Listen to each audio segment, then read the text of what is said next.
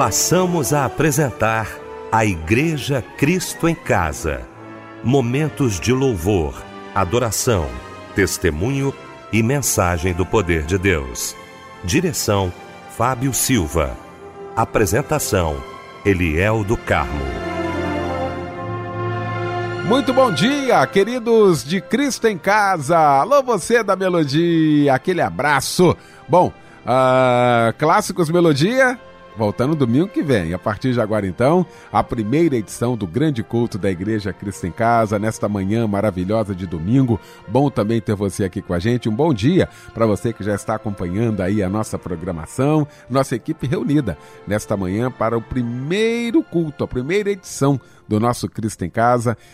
Prazer ter aqui ao nosso lado querido reverendo Aloísio Bacelar, da Igreja Presbiteriana Alvorada ah, na Barra da Tijuca, agora não é no local novo, uma reunião no local novo, aqui no Dimension Office Park, na Avenida Embaixador Abelardo Bueno, número 1. Eu quero cumprimentar meu querido amigo, pastor Reverenda Luísio Bacelar, Alegria tê-la aqui, meu irmão, como sempre. Bom dia, paz do Senhor. Bom dia, querido pastor Eliel. Bom dia, amado Fábio Silva. Bom dia, Débora. E bom dia a toda nossa querida e amadíssima família Melodia. Débora Lira, querida, muito bom, Débora, tê-la aqui. Muito bom dia, paz do Senhor, minha irmã. Oi, Eliel, bom dia, paz do Senhor Jesus para você também. A paz do Senhor, Fábio Silva, a paz do Senhor, pastor Aloysio Bacelar, a paz do Senhor a todos os que estão ligados aqui na Igreja Cristo em Casa. Fábio Silva, meu querido irmão, muito bom dia para você também, Fábio. Eliel, a paz do Senhor, meu irmão. Que alegria poder estar aqui com vocês em mais um culto da Igreja Cristo em Casa. Daqui a pouquinho, nosso querido reverendo Aloysio Bacelar trazendo uma porção da parte de Deus para os nossos corações. O Michel está aqui operando nossa mesa de som. A Débora Lira também, daqui a pouquinho, trazendo um abraço companheiro para todos os aniversariantes. E muito obrigado você que nos acompanha aqui na Igreja Cristo em Casa em mais um culto que com certeza será abençoado. Bom. Vamos começar então o nosso Cristo em Casa orando nesta manhã, juntamente com o querido reverendo Aloísio Barcelar.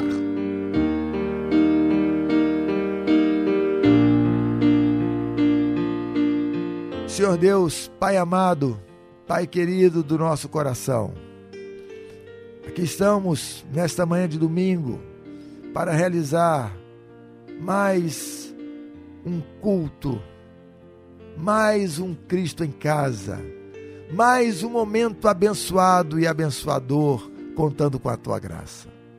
Senhor querido, que ao longo de mais esta edição deste programa querido, que tem abençoado tanta gente ao longo de tantos anos, sintamos todos nós a tua presença, a tua direção, o teu poder, que o Senhor fale conosco, que o Senhor ministre ao nosso coração que o teu Espírito Santo venha sobre nós e que todos os nossos ouvintes e todas as nossas ouvintes sejam tocados e tocadas por ti, abençoados e abençoadas pelo Senhor, e que todos nós cresçamos espiritualmente e sejamos fortalecidos pelo poder do teu Espírito, porque o Senhor sabe que nós carecemos de ti, da tua graça e da tua presença, em nome de de Jesus. Amém e amém. Senhor, formoso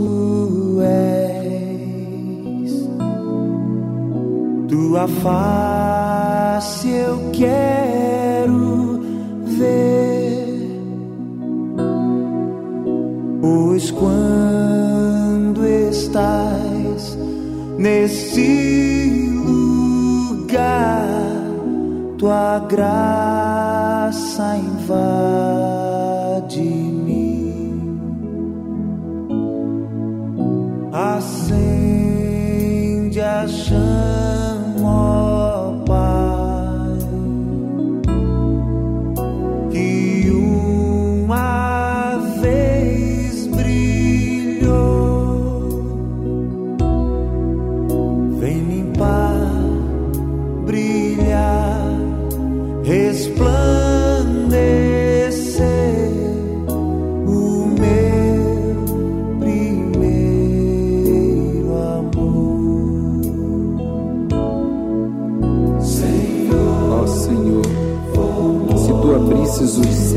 Descesses, se os montes tremessem diante da tua face, quanto nós ansiamos por isso, como quando o fogo inflama os gravetos e faz ferver a água.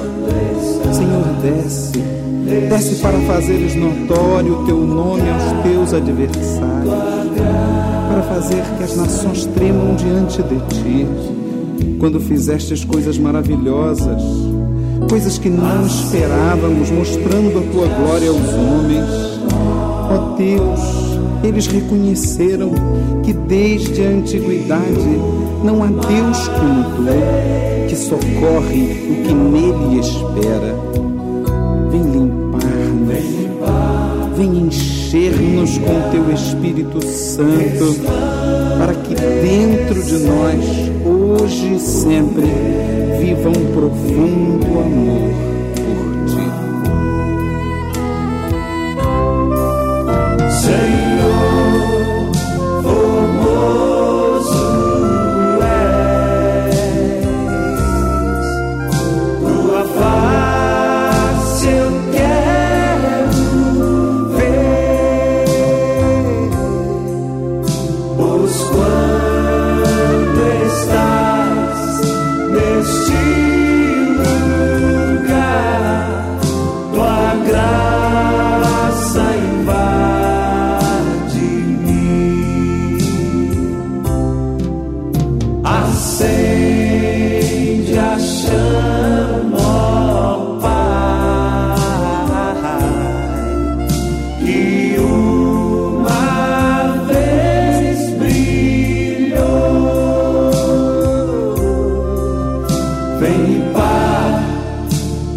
brilhar, resplandecer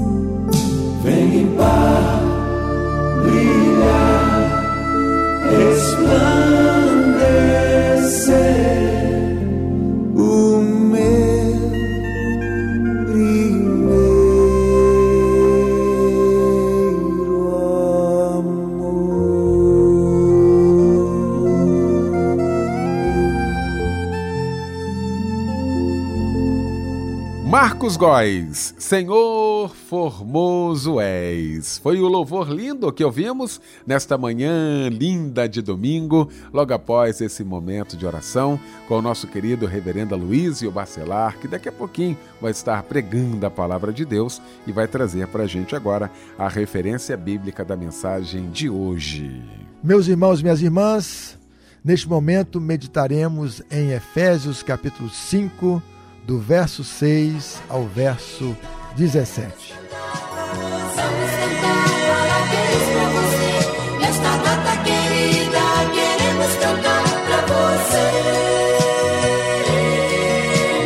Ah, Gente querida do meu coração, e neste domingo que nos fez o Senhor, a gente parabeniza os nossos aniversariantes do dia, aos aniversariantes deste mês. Que Deus lhe abençoe rica e poderosamente. Feliz aniversário, não é isso, Débora Lira? É isso mesmo, Fábio Silva. E a gente já começa o domingo festejando, celebrando a vida dos nossos ouvintes. Desejamos felicidades a todos os aniversariantes. Que Deus acrescente a vida de todos vocês muitos anos de vida, muita saúde, paz e tudo do alto, em tudo de bênçãos, que os seus sonhos sejam realizados de acordo com a vontade dele. Parabéns e um abraço, companheiro Juliana Viana Moreira da Silva, Carlos Celso do Rosário Gomes, Luciana Ramiro Teixeira Jardim, Adailton Balbino da Costa, Dalva Marques de Souza Farias, Cláudia de Almeida Ferreira, Laurita Correira Ramos, Sara Juvenal dos Santos Barcelos,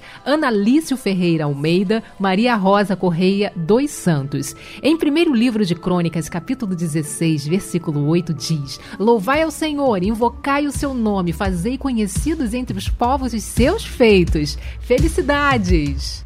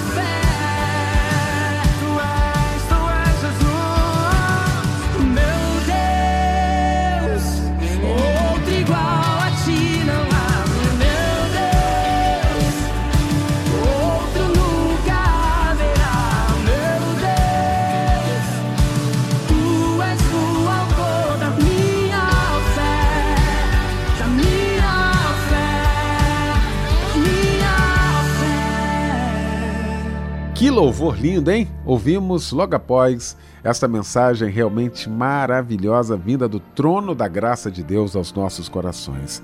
Pastora Luiz e Bacelar, muito obrigado, tá, meu irmão?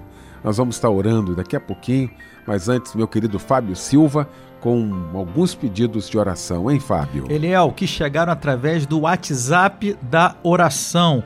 A nossa irmã Marli Ângela de Farias pede oração pela saúde e recuperação de sua vista e sua cabeça e também para seus pastores Meire e Tiago Miranda. De Brasília, nossa irmã Glauce pede oração pela saúde e cura de Adriana, que teve um surto psicótico. A irmã pede que Deus a cure e a livre desse mal.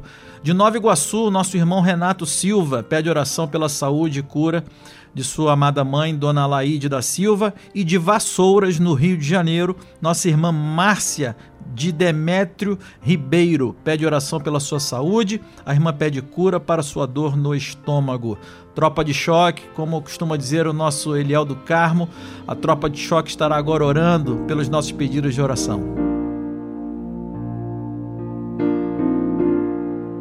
Senhor Deus, neste momento, queremos colocar diante de Ti todos esses pedidos de oração.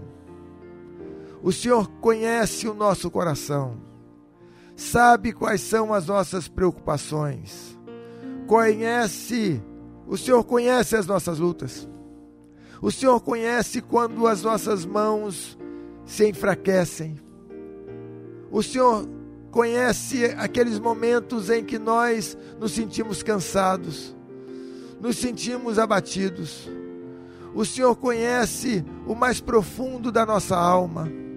E o Senhor sabe, ó Senhor, que esses pedidos foram colocados diante de Ti porque todos nós cremos na ação do Teu Espírito, cremos no mover da Tua graça, cremos que o Senhor é Deus, que o, o Senhor pode fazer algo novo, que o Senhor pode responder às nossas orações, que o, o Senhor pode transformar água em vinho, que o Senhor pode transformar desgraça em graça, choro em alegria, maldição em bênção. Então, que esses pedidos agora sejam visitados por Ti e atendidos segundo a beleza, Senhor Deus, da Tua graça e segundo a Tua soberania infinita, Senhor em nome de Jesus, que pessoas sejam restauradas, que pessoas sejam sorguidas, que pessoas sejam fortalecidas, que homens e mulheres sejam salvos e que o teu reino avance para a tua glória, em nome de Jesus. Amém e amém. Tudo posso em ti, fortaleza minha, eu espero em ti firme nas promessas. Tudo vai passar, mas a tua palavra permanecerá. Hum. Me rendi a ti, rasguei meu coração, fiel permaneci,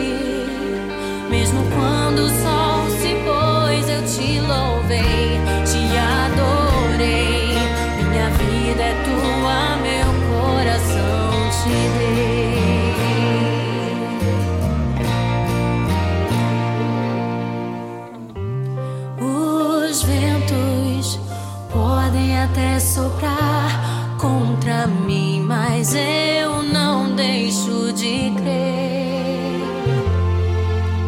Tuas promessas protegi, guardei no coração e da tua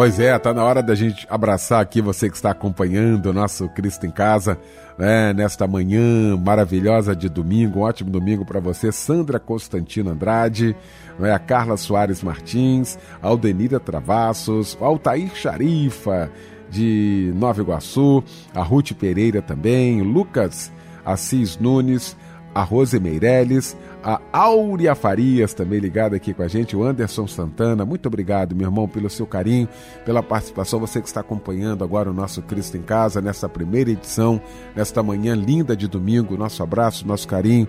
Um ótimo domingo, uma ótima semana pra gente. Reverendo Aloysio Bacelar, meu querido, muito obrigado pela sua participação aqui, pela sua presença aqui com a gente. Chegou então esse momento especial de ouvirmos a voz de Deus. Reverendo Aloysio, fique à vontade, querido.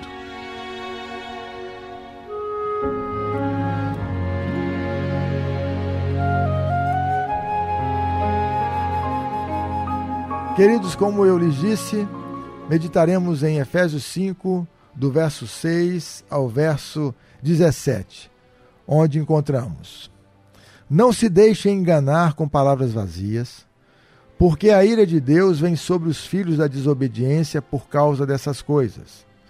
Portanto, não participem daquilo que eles fazem, porque no passado vocês eram trevas, mas agora são luz no Senhor. Vivam como filhos da luz. Porque o fruto da luz consiste em toda bondade, justiça e verdade, tratando de descobrir o que é agradável ao Senhor. E não sejam cúmplices nas obras infrutíferas das trevas, pelo contrário, tratem de reprová-las. Pois aquilo que eles fazem em segredo é vergonhoso até mencionar. Mas todas as coisas, quando reprovadas pela luz, se tornam manifestas, porque tudo que se manifesta é luz. Por isso é que se diz: Desperte você que está dormindo, levante-se dentre os mortos e Cristo o iluminará. Portanto, tenham cuidado com a maneira como vocês vivem, e vivam não como tolos, mas como sábios, aproveitando bem o tempo, porque os dias são maus. Por esta razão, não sejam insensatos, mas procurem compreender qual é a vontade do Senhor. Amém. Neste momento, eu quero refletir com vocês sobre essa sessão da Epístola de Paulo aos Efésios. E quero, contando com a infinita graça de Deus, aprofundar um pouco a nossa compreensão acerca de alguns conceitos teológicos importantíssimos que aparecem aqui. Essa carta, carta de Paulo aos Efésios, foi escrita por volta do ano 60 da era cristã. Em razão de sua riqueza teológica e das inúmeras orientações que nos oferece para vivermos segundo a vontade de Deus, essa epístola tem sido descrita como a rainha das cartas paulinas. Nos primeiros três capítulos desta carta, Paulo apresenta doutrina. Ele, ele nos diz em que devemos crer. Nos três últimos capítulos, Paulo aplica a doutrina na vida, dizendo, de certa forma, como devemos viver. Portanto, neste capítulo de número 5, em que nós estamos, o evangelista de Tarso está falando a respeito dessa nova vida em Jesus Cristo. E percebam que no versículo número 1, que nós não lemos, ele diz que devemos ser imitadores de Deus como filhos amados. E esse aqui é um ponto importante na teologia paulina. O conceito de que os que estão em Cristo devem imitar a Cristo, seguir os seus passos, manifestar seu caráter, revelar suas virtudes. Em Paulo, a jornada de fé é descrita de ponta a ponta como uma experiência cristocêntrica. Nós estamos em Cristo, nós devemos revelar o caráter de Cristo e viver para a glória de Cristo. O cristão é um imitador de Cristo. Conforme disse Agostinho, o que é seguir se não imitar? Somos seguidores de Jesus, portanto, somos imitadores de Jesus. Agora vejamos algumas orientações específicas oferecidas pelo apóstolo que estão neste texto que nos auxiliarão a viver segundo o coração de Deus. No verso 6, solenemente, Paulo diz que não devemos nos deixar enganar com palavras vazias. Que palavras vazias são essas? São as palavras daqueles que dizem que podemos viver como quisermos, desconsiderando os preceitos do Senhor. São as palavras daqueles que dizem que é possível um cristianismo sem cruz, sem a negação do eu, sem renúncia. Palavras vazias são aquelas daqueles que defendem um cristianismo confortável, marqueteiro, lacrador, incapaz de produzir homens e mulheres crentes, cheios do Espírito Santo, comprometidos com os princípios do reino de Deus e com os valores do reino. Palavras vazias são aquelas daqueles que desconsideram os compromissos que todos os cristãos devem assumir, tais como o compromisso com Cristo, no sentido de reconhecê-lo como Senhor e Salvador e imitá-lo em todas as áreas da vida. O compromisso com a Igreja de Cristo. Amamos a Deus, amamos a Igreja de Deus. Somos povo de Deus, somos povo da Igreja. No cristianismo, a salvação é pessoal, mas a jornada espiritual é comunitária. Precisamos uns dos outros para crescer, para nos desenvolver. Nós somos cristãos igrejados. Amamos a Deus, amamos a Igreja de Deus. Ainda o compromisso com a obra de Cristo. Nós precisamos nos insurgir, nos levantar contra o cristianismo de arquibancada, que entende equivocadamente que somos meros observadores da obra de Deus. Não somos meros observadores do que Deus está fazendo, nós somos agentes de Sua graça. Deus atua por meio de mãos humanas. Todo cristão é fruto da graça e agente da graça. O que Paulo, inspirado pelo Espírito Santo, tem a dizer sobre tudo isso, sobre essas palavras vazias? Ele diz: não se deixem enganar. O Deus que ama, que é amor, é também justo. Logo, ele não pode aceitar a prática daquilo que sua palavra condena. O juízo virá. Por certo, o cristão não é impecável no sentido de não cometer pecados. Somos pecadores, pecadores salvos, mas ainda pecadores. Mas o cristão é alguém que combate o pecado em sua vida e anda em luz crescente. Um cristão jamais viverá tranquilo na prática daquilo que as Escrituras condenam. Meus irmãos e minhas irmãs, a graça que salva também aperfeiçoa. Como bem se disse, a graça que não transforma a vida não salva a alma. A santificação é a estrada que percorrem todos os que foram alcançados pelo poder do Evangelho e declarados justos pelo justo juiz com base na obra consumada de Cristo. Paulo diz: não se deixem enganar. No verso 7, está dito que devemos seguir o exemplo daqueles que vivem segundo o coração de Deus e não seguir o caminho daqueles que vivem dissolutamente, daqueles que não amam a palavra de Deus, que não procuram viver de acordo com a palavra de Deus. A ideia é: sigam bons exemplos, sigam homens e mulheres que dão bom testemunho de Jesus. Esses homens e essas mulheres devem ser imitados naquilo que imitam a Cristo. Mas não sigam o exemplo daqueles que fazem coisas que desagradam a Deus. É claro que Paulo não está nos proibindo de conviver com as pessoas, mas nos alertando quanto a não nos tornarmos parceiros de seus pecados. No verso 8, encontramos uma das mais poderosas declarações bíblicas. Porque no passado vocês eram trevas, mas agora são luz no Senhor. Vivam como filhos da luz. Houve um tempo em que eu e você vivíamos distantes de Deus, em que éramos contados entre os filhos da desobediência, e a expressão filhos da desobediência é um hebraísmo que indica que vivíamos em estado de rebelião contra Deus. Caminhávamos para a perdição eterna. A nossa condição espiritual era, do ponto de vista humano, irreparável.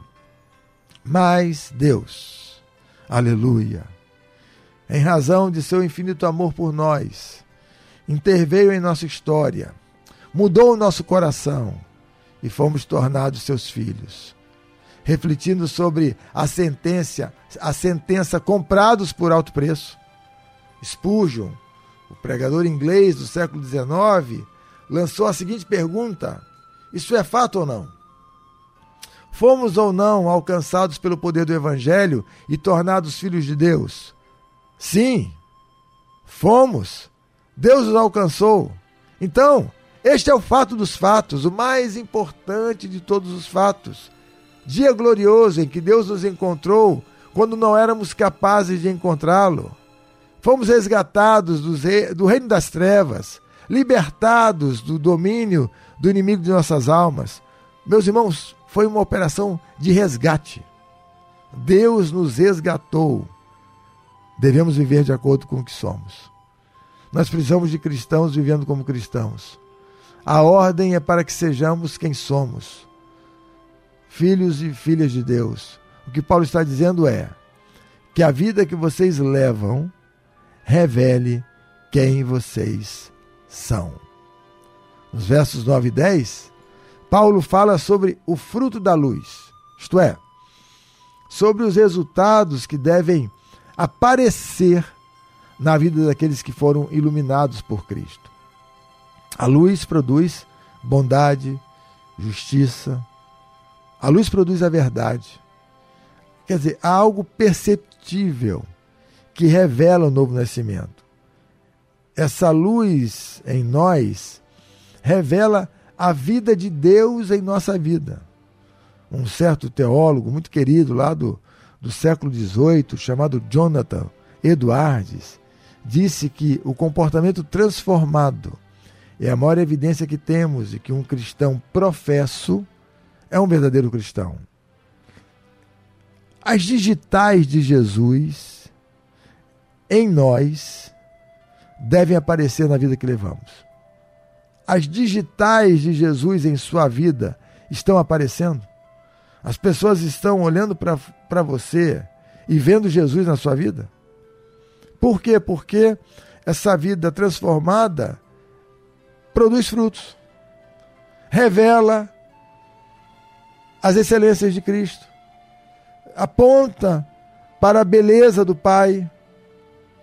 E há um verso do qual eu gosto muito, que aponta para o fato de que a ação do Espírito Santo em nossa vida produz transformação. O versinho diz assim: Quem pode ver o vento? Nem eu, nem você. Mas, quando as árvores abaixam as suas cabeças diante de mim, é porque o vento está soprando. Assim como não podemos ver o vento, também não podemos ver o Espírito. Mas quando nos tornamos pessoas mais solidárias, mais compassivas, mais comprometidas com o reino de Deus e seus valores, nós podemos dizer que o vento está soprando, que o Espírito Santo está atuando, que Deus está agindo. Por quê? Porque estamos sendo transformados. Porque estamos nos tornando pessoas mais parecidas com Jesus Cristo. O que o Evangelho produz? O Evangelho produz novas pessoas. Pessoas desejosas de viver segundo o coração de Deus para a glória de Deus. Devemos seguir os passos daqueles que estão seguindo a Cristo. Não devemos nos espelhar naqueles que não demonstram compromisso com o Evangelho. E é necessário que vivamos como cristãos. Verso 10. Aqui, o apóstolo Paulo diz que devemos sempre procurar identificar o que é agradável a Deus, a fim de vivermos segundo a Sua palavra. Por quê? Porque o nosso propósito de vida consiste em agradar a Deus. O que nós queremos? Queremos viver segundo a vontade de Deus, no centro da vontade de Deus. Queremos fazer a vontade de Deus. Todo cristão se percebe como uma existência para, uma existência para a glória de Deus, para a realização dos projetos de Deus, para a promoção do reino do Senhor. O que todos nós cristãos desejamos ardentemente. Nós desejamos ardentemente viver a vontade de Deus em todas as áreas de nossa vida. Daí a necessidade de procurarmos discernir todas as coisas espiritualmente, tendo como base a nossa única regra de fé e prática, que é a palavra de Deus. Para que saibamos como Deus quer que vivamos, para que saibamos o que é agradável a Deus, para que saibamos como Deus quer que nos comportemos no mundo como o nosso, caído, perturbador, para que saibamos o que Deus quer que falemos, é necessário que conheçamos as Escrituras. A vida cristã depende da revelação escrita. No verso 11, Paulo diz que não devemos nos tornar cúmplices daqueles que agem fora da vontade de Deus. E ainda diz que precisamos reprovar as obras das trevas. Agora, como fazer isso? Em primeiro lugar, renovando diariamente o nosso compromisso de dizer sim para o que Deus diz sim e não para o que Deus diz não. Vem daí a nossa compreensão de que sempre que houver um embate entre o que a sociedade diz e aquilo que a Bíblia diz, ficamos com a Bíblia. Nós somos o povo da Bíblia. Então nós ficamos com a Bíblia. Em segundo lugar, vencendo o mal com o bem. revelando por meio de nossa vida as excelências de Jesus, fazendo isso por meio de atos de bondade, misericórdia, compaixão, por meio da pregação do Evangelho, que dissipa as trevas, que promove a vida, discipulando os novos convertidos. Então, renovando o nosso compromisso de dizer sim para o que Deus diz sim e não para o que Deus diz não, vencendo o mal com o bem.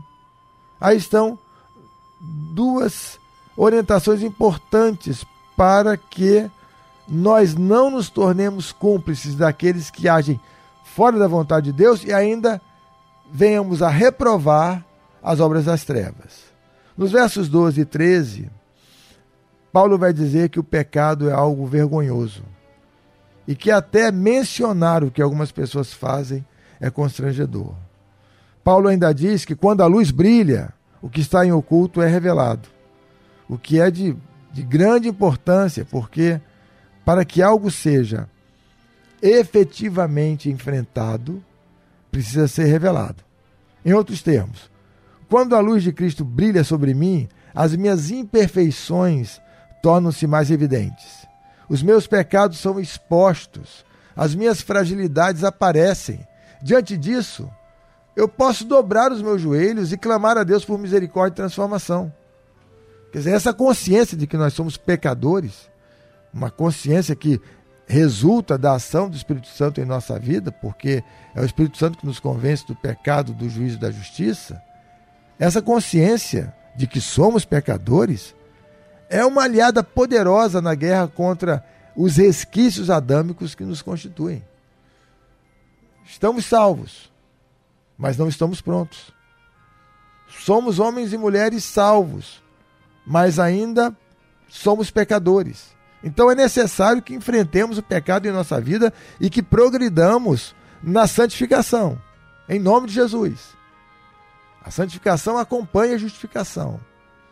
Quem foi alcançado pela graça de Deus e salvo, tendo como base a obra de Cristo, procurará viver uma vida santa para a glória de Deus. Verso 14. Neste versículo nós encontramos uma exortação para despertarmos. O texto diz: Por isso é que se diz: Desperta, desperte você que está dormindo. Levante-se, levante-se dentre os mortos e Cristo o iluminará. Essa é uma declaração que tem suas raízes em Isaías capítulo 60, verso 1. Depois verifiquem. Aqui há uma, uma questão que precisa ser enfrentada. De quem Paulo está falando? Quem está dormindo? Quem precisa despertar? Paulo está falando do não cristão que ainda não passou por uma experiência de redenção espiritual com base Jesus, na obra de Cristo. Isto é, ele está falando daquele que ainda não é convertido? É esse que tem de despertar? Ou Paulo está falando do cristão? Que às vezes, pelas razões mais diversas, mesmo depois de ter sido alcançado pelo poder do Evangelho, entra num estado de letargia, de acomodação, de mornidão espiritual. Esse cristão está numa, numa situação de apagamento espiritual, de acomodação. Isso às vezes ocorre. Essa não é a situação é, desejável, isso não é o que nós queremos, mas infelizmente, às vezes identificamos isso na comunidade cristã. Essa acomodação, essa mornidão. Há registros de igrejas que se tornaram mornas. Há registros de igrejas que abandonaram o primeiro amor. As igrejas de Laodiceia e Éfeso são exemplos de que isso pode ocorrer. Agora fica a pergunta: de quem Paulo está falando? Do não cristão ou do cristão? Quem tem de despertar? Os teólogos não chegaram ao consenso quanto a isso. Mas eu vou acompanhar a compreensão do notável comentarista bíblico William Hendrickson, que entende que o contexto desta passagem indica que Paulo, neste ponto, está exortando cristãos e não cristãos a despertarem. Porque ao longo desta sessão, deste texto, Paulo já havia falado do comportamento dos cristãos e do comportamento dos não cristãos. Quanto ao cristão, trata-se aqui de uma exortação para o recebimento de Cristo como Senhor e Salvador. Então desperte você que não é cristão. Entregue-se a Jesus. Reconheça Cristo como Senhor e Salvador. Não há outro caminho para o Pai, apenas Cristo. Arrependa-se de seus pecados. Creia em Jesus Cristo. Confesse a Cristo como seu Senhor e Salvador. É necessário despertar. E quanto ao cristão, trata-se de superar a acomodação, a mornidão e atuar no mundo como agente da graça. Ambos devem acordar. Essa é uma palavra que deve despertar os que dormem, cristãos e não cristãos. E ambos são despertados mediante a pregação do Evangelho no poder do Espírito Santo. O não cristão é despertado de seu sono quando ouve a palavra sob o poder do Espírito. O cristão também é despertado de seu sono, arrancado de sua acomodação, por meio do contato com as Escrituras. Lembrem-se, meus irmãos e minhas irmãs, dos caminhantes de Emaús, cujos corações foram aquecidos pelo poder da palavra do Senhor, e Deus está falando agora. E Deus está nos dizendo que é necessário que nos levantemos e que reconheçamos a Cristo como Senhor e Salvador e que vivamos uma vida santa e que sejamos homens e mulheres cheios do Espírito e que proclamemos o Evangelho da Graça e que façamos diferença nesta geração. É necessário despertar. Desperte. Ouça o chamado de Jesus. Aleluia. A Bíblia diz que nós não podemos ser cristãos mornos. A nossa fé não pode ser fria, pálida. Que Deus nos livre de um cristianismo de olhos secos, sem lágrimas de arrependimento, sem paixão pela proclamação da palavra, sem fervor. A Bíblia diz que devemos ser fervorosos de espírito servindo ao Senhor. Chegou a hora de despertarmos, de buscarmos a Deus, de o buscarmos intensamente, de o adorarmos fervorosamente, de pregarmos ousadamente o Evangelho de Jesus. Certo teólogo costumava dizer que a Deus precisamos pedir sempre duas coisas: luz para a mente e fogo para o coração.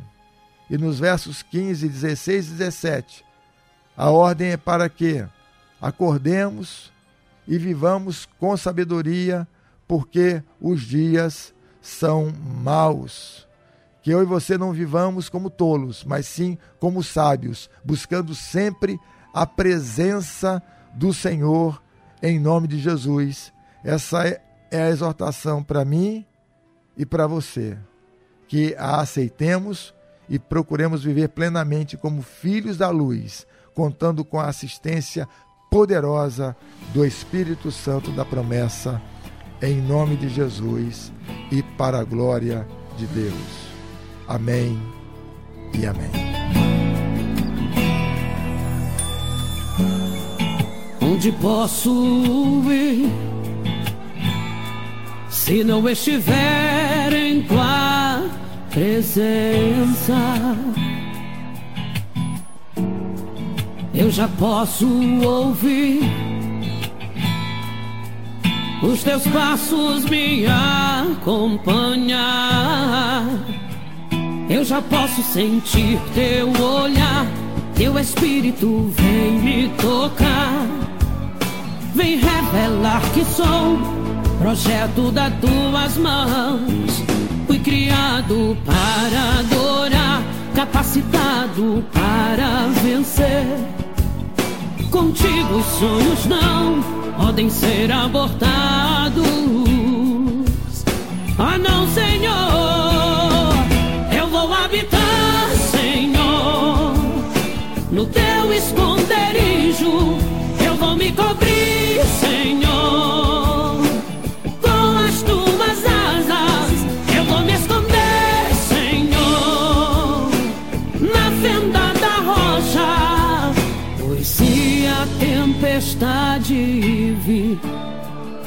seguro estarei.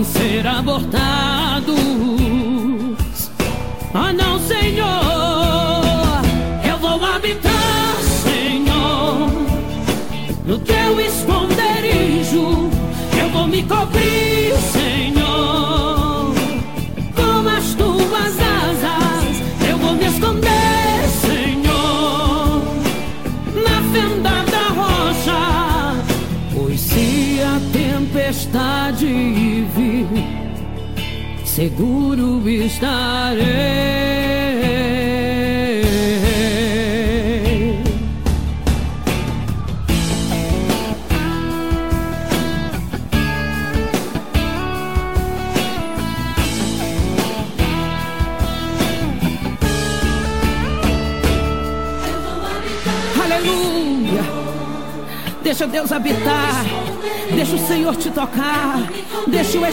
Espírito Santo te abraçar agora. Xandarai gemastui que plovia. Deixa Deus te envolver com a glória dele nesse momento. Pois se a tempestade vir, seguro estarei.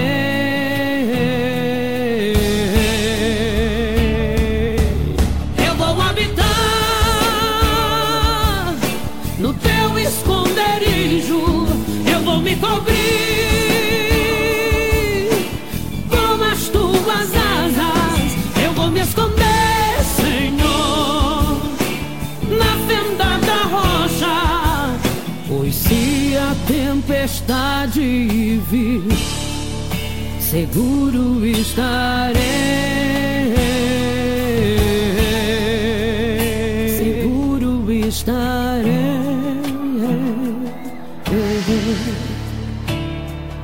Seguro estarei. Seguro estarei. E com este lindo louvor, nós estamos encerrando a primeira edição do nosso Cristo em Casa nesta manhã de domingo. Quero agradecer mais uma vez meu querido reverendo Luísio Bacelar, da Igreja Presbiteriana Alvorada, na Barra da Tijuca. Reverendo, muito obrigado. Abraço da irmã Eldinha. Um grande abraço, um ótimo domingo. Reverendo Aloysio Bacelar impetrando a bênção apostólica e com esta bênção fica o nosso bom dia, um bom domingo para você e até logo mais às 10 da noite em mais um Cristo em Casa. Que a graça de nosso Senhor e Salvador Jesus Cristo, o amor de Deus o Pai e as ternas e infinitas consolações do Espírito Santo estejam sobre todos vós e sobre todo o povo de Deus espalhado pela face da terra, desde agora e para sempre. Amém e amém.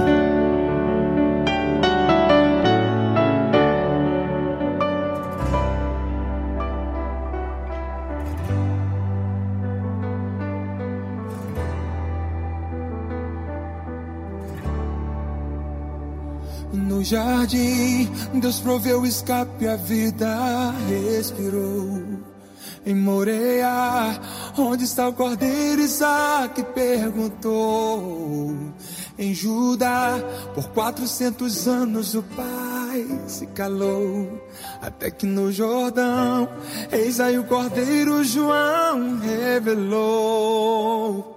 Incensos apagados, sacrifícios nulos, o cordeiro descendo e o pai vendo tudo chegando a hora que o cordeiro mudo morre em um madeiro pra salvar o mundo. Que amor é esse? É impagável o sacrifício ali na cruz por mim. Quando olho o filho, lembro que Deus Pai entregou seu unigênito por mim. É impagável Imagina o pai olhando para o altar, consumando o que ele mesmo preparou, antes da minha vida começar.